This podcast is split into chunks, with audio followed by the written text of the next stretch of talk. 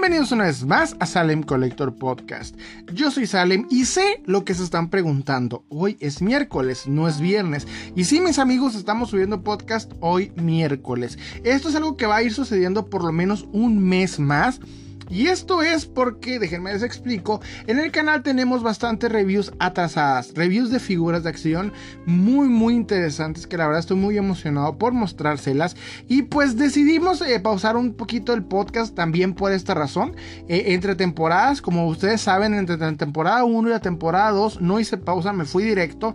Y ahora pues sí pausaba para subir un, un par de reviews que teníamos atoradas y todavía faltan más, entonces he decidido que para que puedan verlas todas y estar al hilo porque cuando adquiero la figura, ya para cuando subo el video, pues ya pasó de moda, ya pasó el hype. Entonces quiero que cuando adquiero la figura, pues la disfruten conmigo, tengan este hype junto conmigo, ¿verdad? Y bueno, esa es la razón por la que vamos a empezar a subir podcast los, los, miércoles por lo menos un mes más. Así que sin más preámbulo, vamos a empezar con el eh, tema de hoy. El tema de hoy es un tema muy interesante, la verdad, porque muy pocas veces sucede este tipo de situaciones y las cuales me permiten hacer un podcast tan jugoso como es este en particular. Y estoy hablando del tema principalmente la, el, la falta de pudor en la reventa. Ya cuando digo la palabra reventa es polémica asegurada. Y ustedes se preguntarán, bueno, ahora qué pasó, qué hicieron los revendedores. Y casualmente pues sí pasó ahí una pequeña situación en mi ciudad.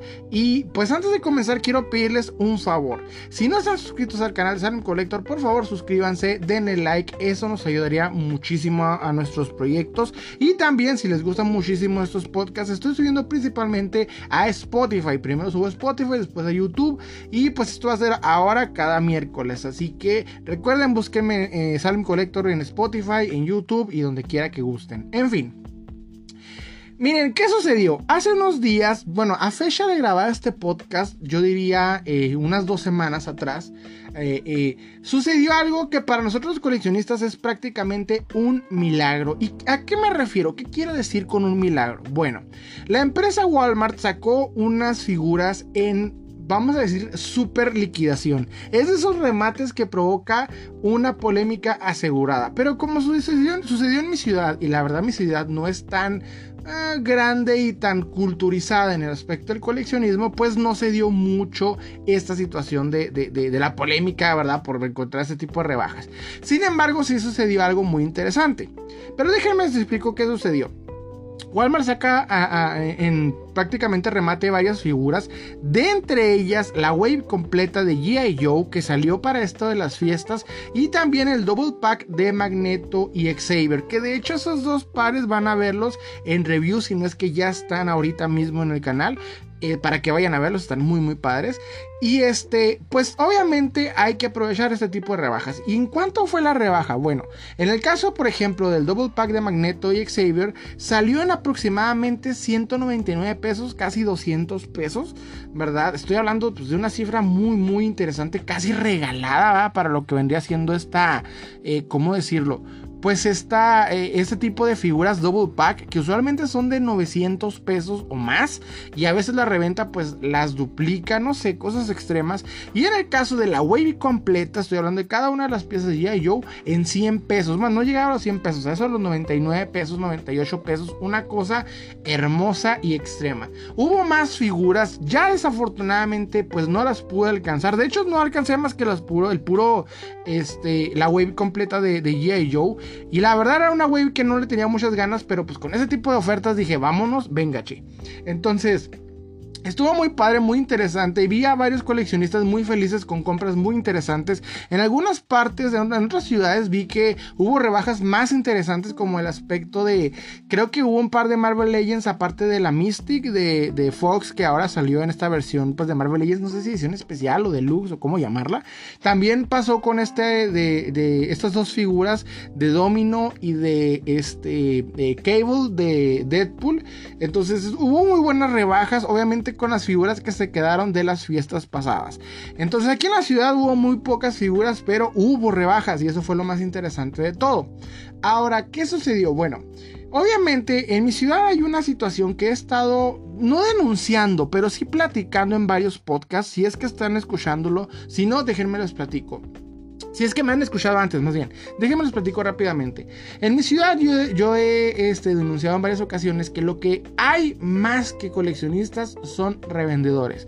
Personas que solamente pues están en esto para ganar un dinerito extra y nada más. No saben del tema, no les interesa, simple y sencillamente ven una rebaja, saben que las figuras pueden valer algo, las compran y las revenden y muchas veces ni siquiera al precio que podrían ganar. Simplemente la suben o al precio más extremo que puedan. Bueno, en algunos casos ni siquiera saben qué precio deben de dar y, empiezan a preguntar en varios grupos. Entonces, esto es muy común en mi ciudad y es algo que a mí en lo personal me, siempre me ha molestado. Les explico por qué. Yo, como ustedes saben, ya hice un podcast de esto. Eh, se llama La vez que hice una convención. Por favor, escúchenlo, está muy padre. Aparte de esa convención que dije en ese podcast, de ese podcast, hice este, varios eventos de, de, este tipo de cosas, de coleccionables, de coleccionistas, para coleccionistas. Y esa mi intención fue desde el principio, pues que hubiera más, eh, más mercado, más coleccionistas y más vendedores y que hubiera más variedad. Cuando yo inicié en este rollo de, de coleccionar, había muy pocos. Estoy hablando de unos 5 o 6 personas, pero que traían una cantidad de figuras increíble a precios extremadamente hermosos. Joyas de mi colección la pude adquirir a varias de esas personas. Entonces, la verdad tuve eh, muy buena suerte en ese aspecto, pero en aquel tiempo éramos tan pocos coleccionistas, digo, perdón, éramos tantos coleccionistas y tan pocos vendedores había que lo que quería es que hubiera más personas en esto. Nunca me imaginé que la tortilla se iba a voltear a mi contra en lo que pues el tiempo fuera corriendo. Por ahí de 2017 y 2018 empezó a haber un boom fuerte en mi ciudad de personas que empezaron a revender a lo loco. Personas que simplemente sencillamente veían que las figuras costaban dinero y se metían en este pues en este negocio con la esperanza de tener un dinerito extra. Los revendedores en mi ciudad han sido prácticamente un ¿cómo decirlo? Una situación extremadamente incómoda para el coleccionismo. A mí en lo personal, pues sí me ha incomodado, pero lo que he hecho es tomar vías alternas. Ir obviamente con mis únicos dos dealers que siempre he tenido toda mi vida y este enfocarme pues más en adquirir piezas de Estados Unidos o de otros lugares. Cuando podía cruzar antes de todo este rollo de la pandemia, pues mi principal fuente de, alimentar mi colección era pues cruzar a Estados Unidos y traer varias piezas, ya sea por eBay o por cacería en, en esos lugares. Pero pues obviamente ahora con todo esto de la pandemia se me ha hecho mucho más difícil. ¿Y por qué quiero decir mucho más difícil? Pues porque ahora no puedo cruzar y obviamente estoy a la merced de algunos, en el caso de algunos de estos revendedores. He ido, vamos a decir la verdad, he tenido que ir a, ellos en varias ocasiones. Por ejemplo, en el caso de Kimping, la figura de serie retro, tuve que adquirirla, eh, tuve que adquirirla en reventa a un precio, la verdad, razonable. He tenido suerte que con las veces que me ha tocado ir con esas personas, pues obviamente no me, no me he ahogado económicamente no he pagado sobreprecios y me ha tocado muy buena suerte en el caso también, por ejemplo, de las figuras del hombre araña de Into the Spider-Verse que ustedes ya vieron en review y si no lo han visto, vayan, están muy padres esas figuras. Las tuve que adquirir en reventa y la verdad el precio no fue malo, fue 2.650 cada figura y la verdad creo que es un precio razonable a lo que ya en algunos casos empezaron a dar.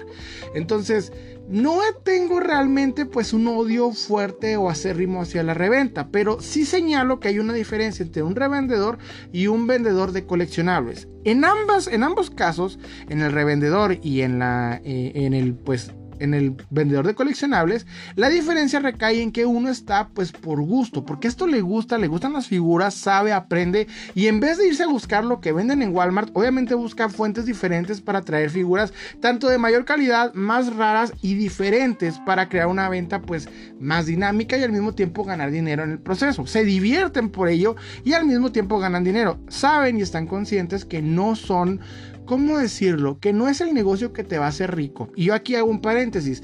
Si tú crees que este negocio de las figuras de acción te va a hacer rico, pues estás en lo equivocado. Créeme que eh, negocios como Mary Kay, como Tupperware, como Café Gold, que unos amigos se metieron, fue una pésima idea. Pero créeme que esos negocios son mucho mejor que las figuras de acción. Porque esos negocios fueron creados para simple y sencillamente vender eh, un objeto a cualquier persona. En el caso de los coleccionables, a la única persona que le puedes vender un coleccionable es a un coleccionista. ¿Ok? Y ahorita vamos a hablar bien de este rollo.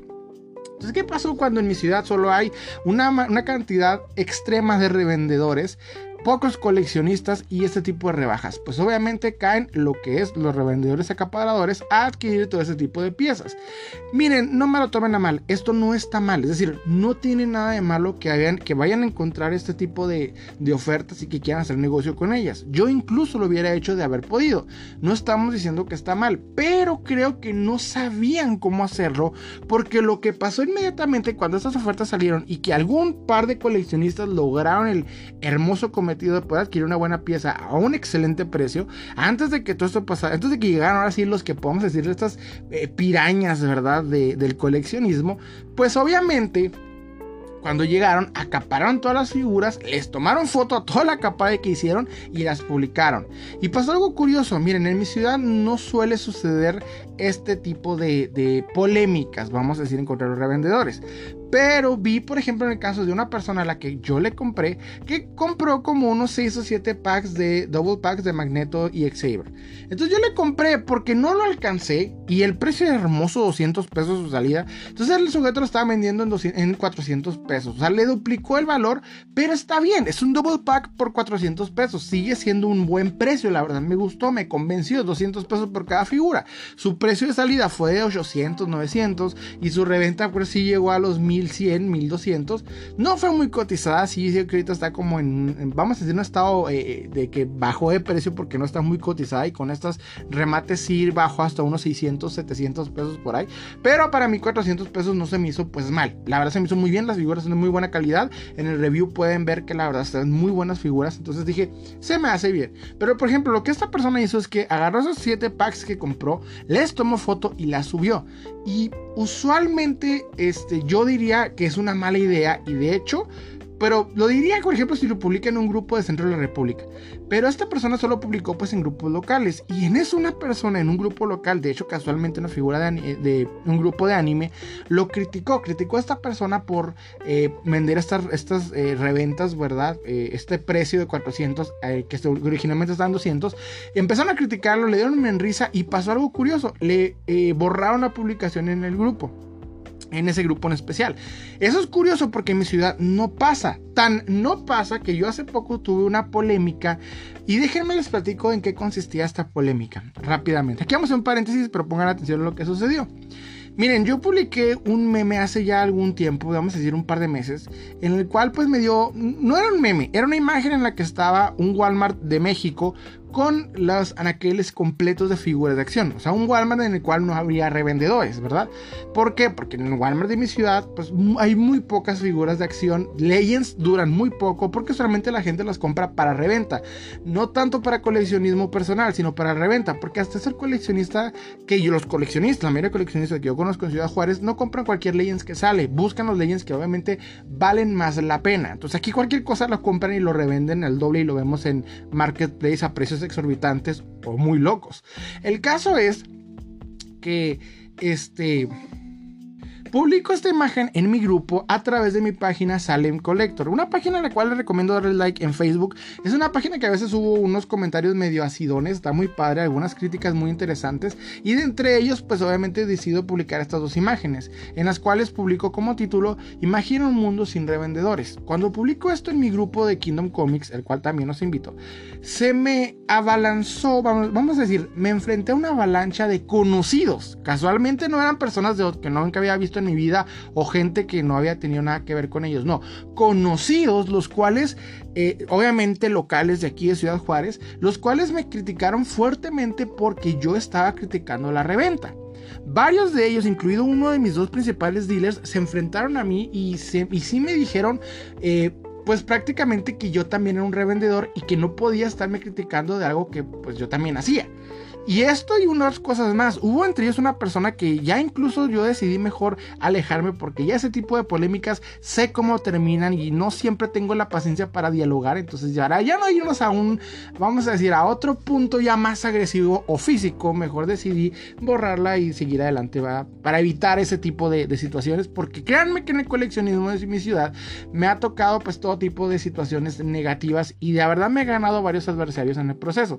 Pero nunca imaginé, o sea, de todas las polémicas que he tenido o que he vivido es que me haya enfrentado a una situación tan tonta como fue esta específicamente. Verán, este tipo de publicaciones, cuando usualmente lo hago, lo hago en grupos de otra, de, Centro de la República, Monstruo Tianguis o algunos más que me encuentro por ahí, en los cuales pues critico, eh, eh, vamos a decir, ahora sí me meto en lo que es pues la crítica extrema hacia ese tipo de reventas y ahora sí participo de una manera más activa. Aquí en mi ciudad no lo hago mucho, pero pues el meme se no era un meme, era una imagen que se me hizo un tanto inocente y la publico y como les comento, pues conocidos se me empiezan a balanzar a decir, oye, pues ¿por qué estás publicando esto? Que no se supone que podemos publicar lo que sea, etcétera. El caso es que trato de explicarme y les digo, miren, el problema no es la reventa, yo no tengo problema ninguno, nada de esto con que revendan. De hecho, en el podcast de revendedores lo explico con toda claridad qué es lo que yo opino de los revendedores y por qué no siempre podemos criticarlos, pero también cuál es su función en el coleccionismo. Entonces, lo que yo me refiero cuando yo estoy hablando en contra de esto es pues la reventa descarada. Y les, les enseño obviamente eh, una imagen en la que un sujeto de, de mi ciudad, no sé quién sea ni, ni por qué lo habría hecho, pero agarró un carrito de Hot Wheels, le tomó fotos eh, en, el carrito del Walmart, lo publica en el grupo de Hot Wheels y todavía dice, eh, vendo carrito, digamos que carrito estaba en 20 pesos, este sujeto pedía 60 pesos por vendértelo afuera de ese mismo Walmart del que lo halló. O sea, el sujeto literalmente estaba comprando el carrito, de más bien, ni lo compraba, estaba en la tienda, le tomó foto en el carrito del súper y te estaba cobrando casi 30 pesos por sacarlo de la tienda. Entonces es una situación que cuando yo la compartí en otros grupos de, Centro de la República, me siguieron el, cotorreo, me siguieron el, el, mame y aquí en mi ciudad pues se me criticó por eso. Entonces yo le estoy explicando la situación, oigan, miren, pues es que este tipo de reventa está muy tonta, ¿no? Y bueno, eso lo, yo creo que un coleccionista que ya sabe de esto, y bueno, en todos los coleccionistas de la República Mexicana, pues concuerdan conmigo, ese tipo de reventas son estúpidas, y ustedes que están aquí conmigo saben que ese tipo de reventas son estúpidas, pero aún así se me criticó se me balanzaron. De entre ellos hubo un par, de, un par de comentarios que aún recuerdo. De entre ellos una persona a la cual le vendí una pieza y me dice, mira, pero tú me vendiste esta pieza, de, era un He-Man, recuerdo. Era un He-Man, tú me vendiste este He-Man y lo compraste en Walmart de Estados Unidos. Y yo, pues sí. Pero el problema es que, pues, tú me preguntaste por esa figura. Yo no fui, te la ofrecí, ¿sabes cómo? O sea, tú quisiste ese precio, tú aceptaste ese precio y, pues, obviamente es lo que yo estoy vendiendo. Ahora, cuando yo usualmente adquiero una reventa así, lo adquiero a Estados Unidos y se la vendo a Centro de la República. Porque son personas que no pueden obviamente cruzar como yo, ¿verdad? Que yo nomás agarro el carro, en 15 minutos llego al paso de... Bueno, obviamente dependiendo del el cruce de puentes, eh, compro las piezas y las revendo y no tiene absolutamente nada malo. Porque no estoy agarrando una pieza de tu mismo Walmart, del Walmart que tú puedes adquirir, ¿verdad? Y te la vendo, no, te estoy vendiendo de otro lugar. Y de hecho, la, la reventa de la Capare no siempre los critico. Porque de hecho, como me comentaron ahí, sí, sí los hago, también he acaparado, pero jamás en donde cualquier persona puede ir. De hecho, usualmente yo cuando encuentro un Legends y lo vendo en caja, no lo vendo en mi ciudad. Y rara vez lo vendo hacia el centro de la República. Tiene que ser una rebaja que me he encontrado bastante buena. Los últimos Legends en caja que me he encontrado han costado entre 100 y 200 pesos por cuestiones de que tuve suerte en la cacería y pues ahora sí lo que quiero ganar es a lo que está en pues prácticamente el mercado eh, eh, eh, en México, o sea, lo que más o menos anda rondando el promedio. Entonces para tener una ganancia buena, lo que hago es, lo que creo que cualquier coleccionista, más bien vendedor de coleccionables haría, que es ir a buscar piezas de coleccionables de otras fuentes y no adquirir las mismas fuentes que, hasta que cualquier persona puede adquirir. ¿Qué es lo que hacen en mi ciudad? En mi ciudad adquieren las personas las fuentes son gente que obviamente cualquier persona puede adquirirlas. Entonces, esto me, llamó mucho la atención porque sentí que era más el enojo de una malinterpretación por parte de, estos conocidos, de que pensaban que estaban criticando sus negocios eh, físicos o virtuales y pensaban que yo estaba como queriéndolos eh, humillar o, o querer, no sé, creerme más superior, pero no, o sea, simple y sencillamente personas que ni siquiera habían hecho ese tipo de reventa que yo estoy criticando, me criticaron, ¿verdad? Eh, que pues yo también lo hacía. De hecho, alguno hasta buscó una figura que vendí, un Skeletor, en los tiempos en los que no sabíamos si iba a llegar Mattel Skeletor México a México. O sea, esto, esto cuando recién sucedió, cuando recién salieron las figuras en Estados Unidos, hubo un tiempo, vamos a decir, de, confusión en los cuales pues muchos no sabían si iban a llegar o no. Y yo ah, la verdad opinaba que no iban a llegar aquí a México porque hay muchas figuras que he visto en Estados Unidos de precios muy bajos que jamás han tocado este país. Una de ellas de hecho fue Iron Giant que casualmente este, llegó a un precio muy económico en Estados Unidos y aquí en México se llegó a cotizar hasta en 1700 pesos de 20 dólares a 1700 pesos. Y aquí nunca llegó a los Walmart mexicanos ese tipo de figuras. Entonces yo consideraba en aquel tiempo que no iba a llegar revendí un par de Skeletors, pero cuando vi que iban a México dije, ya no tengo por qué comprarlos. Y de hecho lo dejé de hacer y platiqué en un podcast porque hubo este tipo de polémicas con este tipo de figuras. ¿Ok? Entonces, ahora sí, vamos a lo que, a lo que nos compete. ¿Qué quiero decir con pudor en la reventa? Pues a las personas que me criticaron, que casualmente la mayoría eran conocidos, personas con las que he tenido pues contacto o negocio, este, pues sí me opinaron de manera mala en, en lo que estaba diciendo. Pero creo que no solamente lo reafirmo, sino que lo quiero explicar. Hay formas de revender, ¿ok? ¿Por qué? Yo sé que si yo les doy un consejo a este tipo de vendedores, el primer instinto que les va a decir es, ¿por qué me vas a decir cómo vender las cosas? Yo sé cómo hago las cosas, son mis piezas, son mis, precios y yo lo hago. Y eso es algo que yo respeto. De hecho, sí, si tú quieres dar una pieza a triple o cuatro veces su, valor es tu problema. En el grupo de Kingdom Comics yo manejo esa regla. Cada quien puede respetar, eh, puede tener el precio que desee. De hecho, yo prohíbo los me, los, este, me divierte en ese tipo de publicaciones porque siento que es una falta de respeto. Pero creo que el vendedor, y en este caso los revendedores, no estas personas que me están criticando, que hay que admitir que entre ellos había un par de revendedores, no tan, eh, tienen que tener en, obviamente en perspectiva el hecho de que si quieren vender ese tipo de piezas, las únicas personas que las van a pagar son los coleccionistas. Obviamente cuando tú vendes un coleccionable, le estás vendiendo a una persona que sabe lo que está comprando y sabe cuánto puede costar.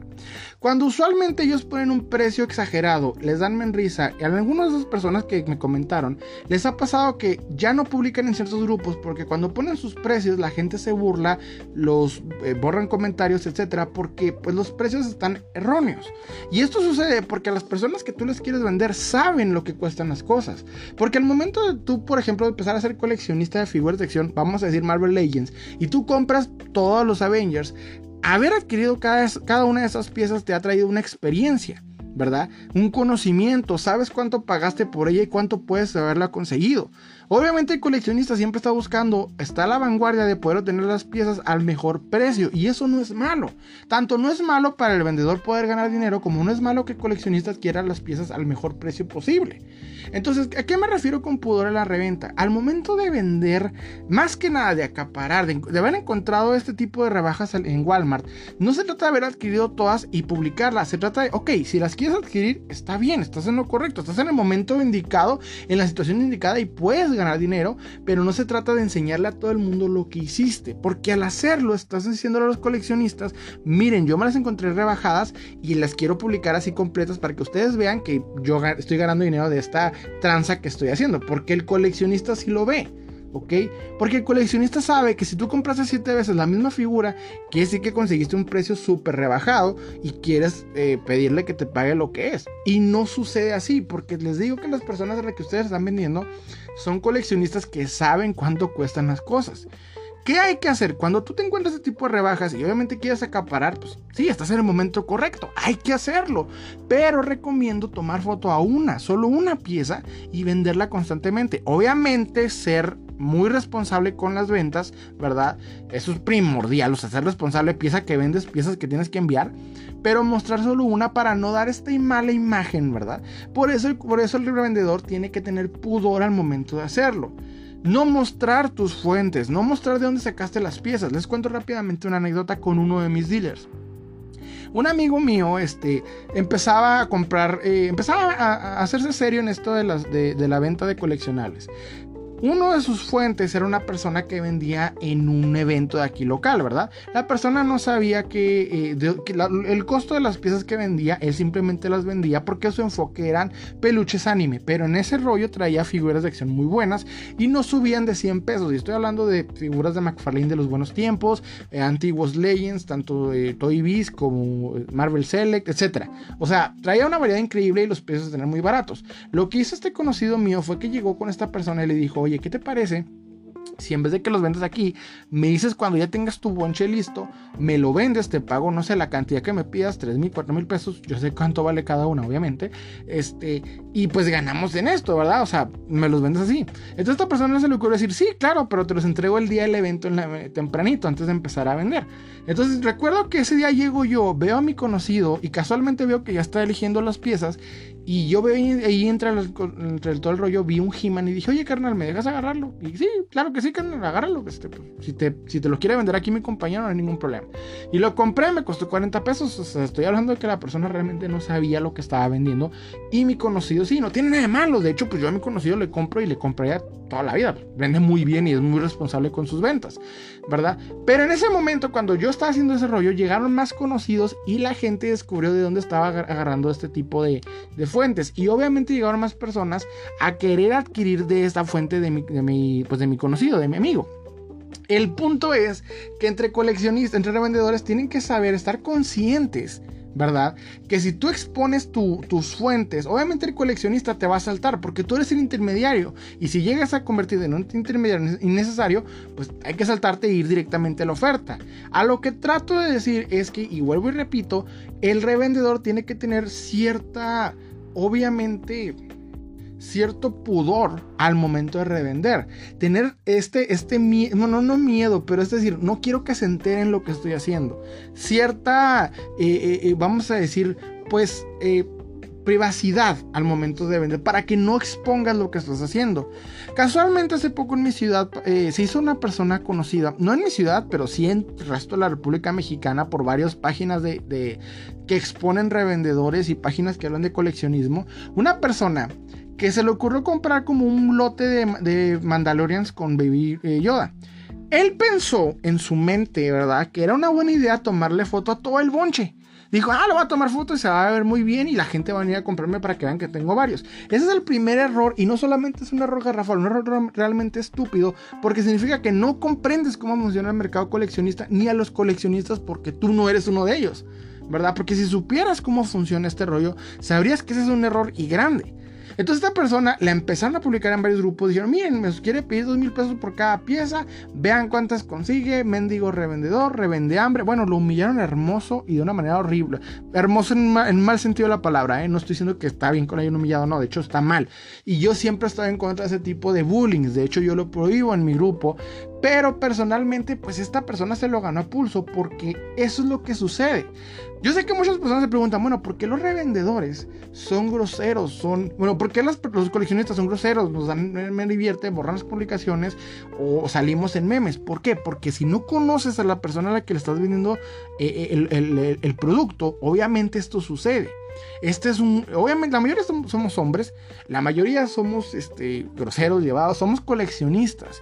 Y cuando alguien nos quiere vender una pieza que obviamente sabemos cómo no va, o sea que es un precio exagerado o algo así, con la privacidad de Facebook les hace muy sencillo a la gente insultar, etc. Entonces yo propongo por eso tengan pudor al momento de revenderlo. Tiene de malo, yo también lo he hecho, hemos acaparado. Como coleccionistas y vendedores en este, en este negocio y en este business, en este hobby, nos ha tocado por lo menos una vez estar en el momento correcto en la situación indicada. Para esas personas que me comentaron en esa, en esa publicación, lo digo, yo he revendido, he acaparado y no se han enterado, porque no se trata de humillar a mi clientela diciéndole, mira lo que conseguí y tú no. No, se trata de saberle vender a las personas a las que entender a, mis clientes. Casualmente en, estos, eh, vamos a decir, coachings de venta y todo ese tipo de cosas, eh, vamos a, eh, los expertos en ventas siempre señalan algo, tanto en los libros como en publicaciones, que el vendedor tiene que conocer su producto. Si no lo conoce, es muy difícil que lo pueda vender correctamente. Si no conoces a, tu clientela, si no conoces al mercado, obviamente ese tipo de cosas pues pasan, ¿verdad? Entonces aquí yo, yo, siempre he dicho, o sea, no se trata de insultar a una persona que está vendiendo sus piezas, no lo hagan, yo afirmo, no lo hagan, pero al mismo tiempo estas personas tienen que aprender en cuánto cuestan las cosas. Si van a participar en este coleccionismo, hay que saber obviamente del mismo, de la materia. No se trata de comprar las piezas y revenderlas y a ver qué ganamos, porque este no es el negocio correcto, este no es el negocio para ganar dinero.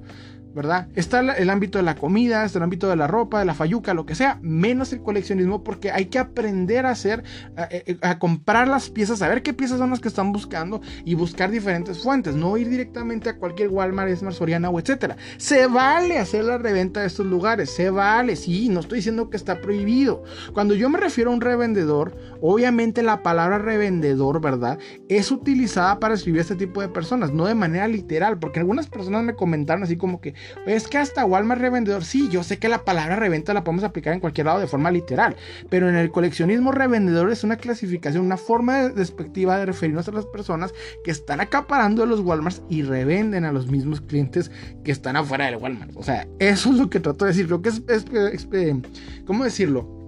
Es obvio ¿verdad? Personas que llevan casi 30 años en esto no lo entendían y todavía me lo decían. Entonces yo digo, si una persona que lleva tanto tiempo en esto, toda esa experiencia y conocimiento y todavía no lo entienden, ¿yo qué voy a hacer tratando de explicarles? Si no lo entendieron en todo ese tiempo, menos por mi boca lo van a entender. Así que, bueno, ya sé que esta frustración no se trata de eso, se trata pues básicamente de educar a la gente, ¿verdad? Que vendan de una manera no tanto económica, yo no busco eso y de hecho no siempre se puede vender de esa manera económica. En varios podcasts lo he dicho. ¿Verdad? Se trata de saberlo hacer, se trata de no caer en este tipo de situaciones y evitarlas y tratar de respetar también a tu clientela. En fin, eso fue todo por mi parte, espero que les haya gustado, los invito a like, suscribirse, recuerden que vamos a estar subiendo los podcasts los miércoles y espero que pues ya con suerte vamos a ir publicando este, ya por lo menos un mes, pues ya, ya terminamos esto y volvemos a nuestro horario habitual. Les ha hablado Salim y les deseo un excelente día.